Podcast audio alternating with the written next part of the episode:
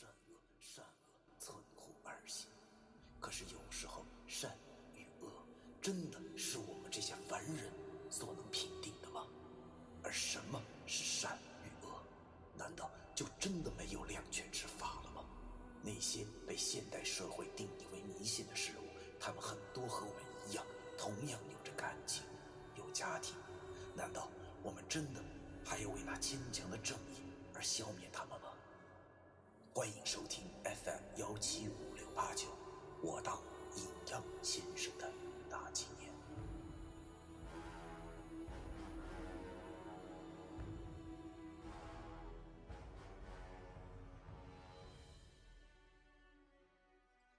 第一百一十四章：爆煤计划。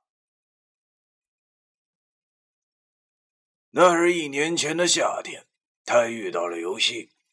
李晓说：“尤西是一个浪漫的人，他不像其他的男人一样死缠烂打的追求自己，因为他是那样的独特，有自己的一套方法，仿佛就像一个了解女人的学者，知道我喜欢的是什么，所以自己就这么深陷进去了。”尤西啊，先前是理工公司里的一个小部门的主管。由于和李晓确定了关系后，便直接提了好几级。而李工竟然也挺喜欢这杂碎的啊，分车分房，好不痛快。可是每当李晓提出要和他结婚的时候，这杂碎却总是找说辞。今天拖明天，明天拖后天的。一直到现在都没有准确的答复。要知道李晓是何许人也啊？这千金大小姐哪能吃一点的亏？尤其怕惹恼了这位女祖宗，便在前天请她吃饭，然后向她求婚。李晓由于十分高兴，就多喝了两杯。谁知道那一天的酒劲儿竟然那么大。自己喝完后，竟迷迷糊糊的就被尤西扶上了车。貌似回家的路上酒劲上涌，直接竟然把车停在高速公路上，自己下车透气了。结果直接撞上了一辆大平头，香消玉殒了。听李晓说完后，我差点气得没蹦起来。他老板他大爷！这他姥姥的游戏真他妈不是个东西，简直就是一小白脸界的霸主啊！他这左右逢源、吃软饭没够的技能可真是练到顶级了。有可能小白脸也是一种生物啊！他大爷的，这些女人的眼睛怎么都跟瞎了似的呢？他不就长得精神点吗？他除了一张脸，他还有啥？不得不说，这孙子长得还真挺有道的。脚踏两只船，还能做到滴水不漏，这他大爷的简直就是二零零六年最佳网络游戏问道啊！啊，这女鬼和我讲起游戏的时候，就像是梦呓一样，望着这女鬼此时这副痴情的表情，我不知怎么的就想起了我大学时候遇到的那个黄衣女鬼了。那个黄衣女鬼给我讲故事的时候，不也是这种表情吗？我去他二大爷的！我望着他这副表情，实在是不忍心把游戏脚踏两只船的真相告诉他。毕竟他现在已经死了，就尽量让他还能有一个美好的希望吧。我心想，这个杂碎游戏现在完全可以和那个杂碎董思哲拜把子了。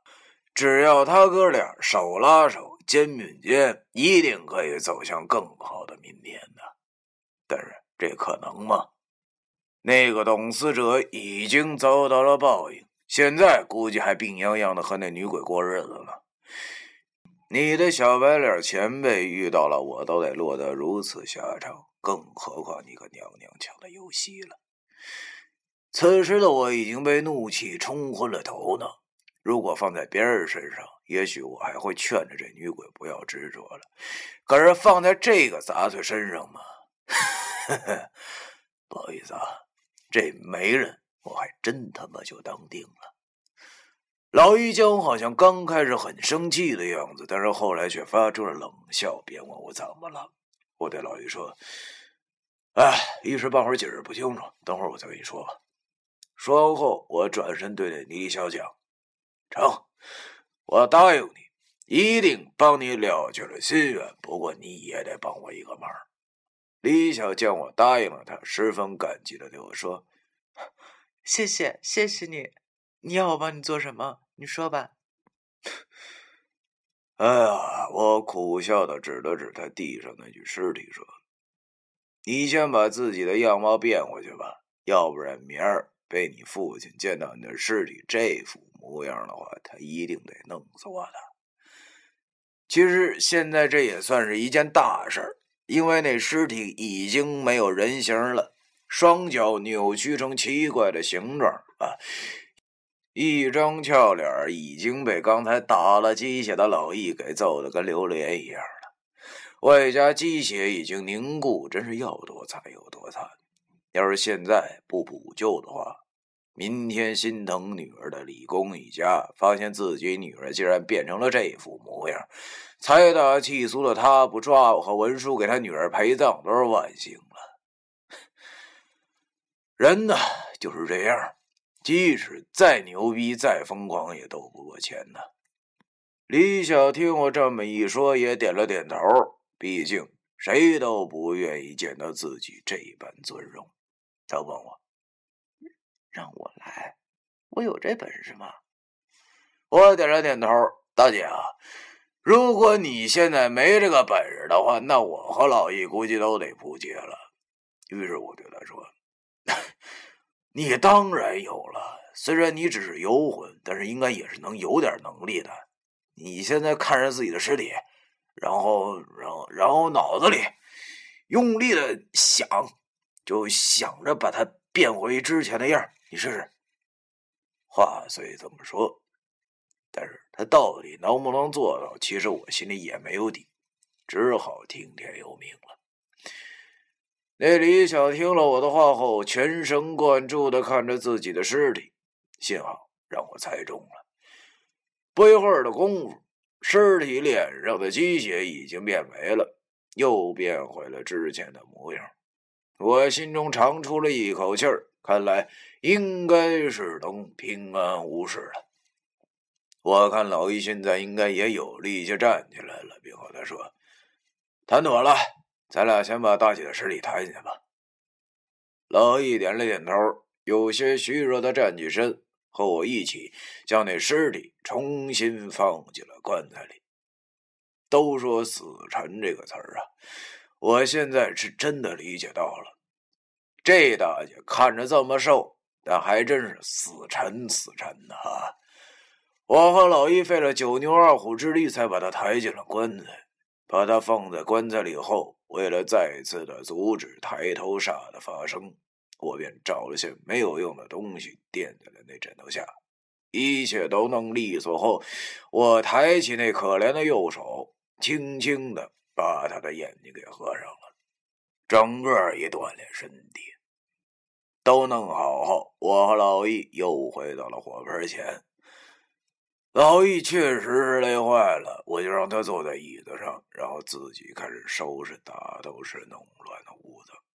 好在那个李小也并不是啥不长眼睛的鬼，有他帮我，很快便收拾的很干净了。屋子里像什么样都没发生一样。我抬头看了看，现在是两点零六分。他大爷的，这个夜晚怎么就这么长呢？现在该计算一下怎么才能暂时保住这个女鬼了。于是。我到餐厅拿起了那个五粮液的空瓶子，想不到文叔这老东西还真能帮得上点忙，起码给我留了一个可以收留女鬼的物件。于是我拿着那酒瓶对李小说：“你先进这里头吧，我尽快帮你准备婚事。你在里头什么都不要想啊，等你出来的时候呢，就是你结婚的时候了。”李小见我说的如此真诚，便感激的对我说：“阿斌，谢谢你。”然后就化成了一股烟儿，钻进了这个酒瓶。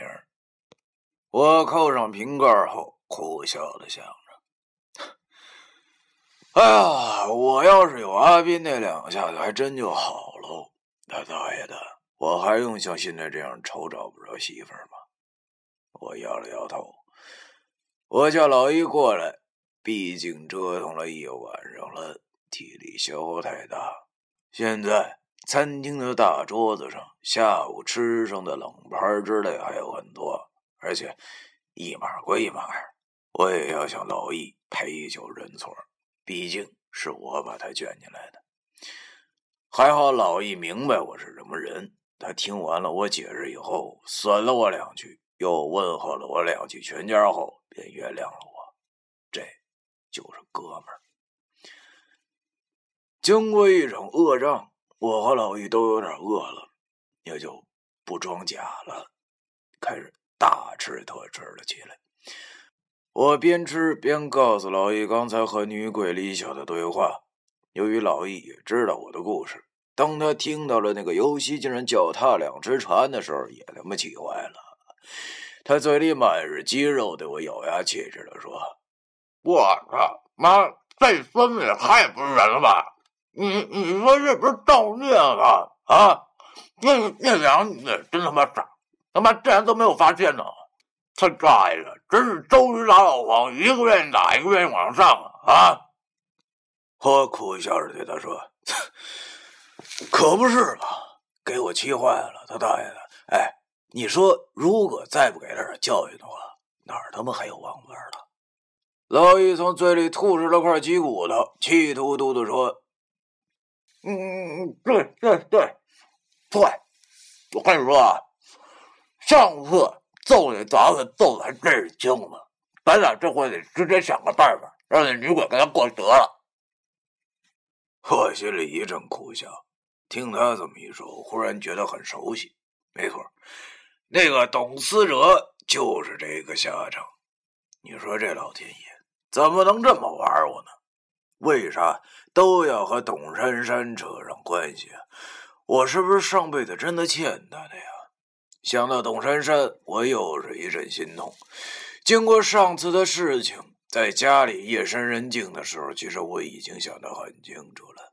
我和他真的是有缘无分，就连当初我爱上他的时候，恐怕也只多半是因为我感激的，因为当时只有他一个人安慰我。现在想想，如果要弄游戏，如果董珊珊知道的话，不明真相的她。一定会更加的恨我吧？看到这里，我想大家应该都有个疑问，那就是为什么我不直接跟董珊珊解释清楚呢？其实这个问题我已经说过不知道多少遍了，要我怎么解释？跟他说这些都是鬼干的吗？他听我这么说以后会怎么想啊？他一定会把我当成神经病的，然后这误会就越来越深。其实这样还不如不告诉他来的简单。京剧里有人唱白脸，就要有人唱黑脸。尽管他也许并不想唱，但是他没得选择，先天的条件在那儿摆着呢。而我注定就是要唱黑脸的人吧？他大爷的，不管了。我这也是为你好，要知道，你跟那种小白脸在一起根本就没啥好结果。而且现在的我可不是大学生那么单纯了，即使是我弄了游戏，也不可能让你董珊珊知道。这几年的经历告诉我，明枪易躲，暗箭难防的道理，背后下黑手才是王道。尽管我知道游戏是人，而这样对一个人确实很不公平。其实不应该是白白先生的做法，但是他大爷的，我就要这么做。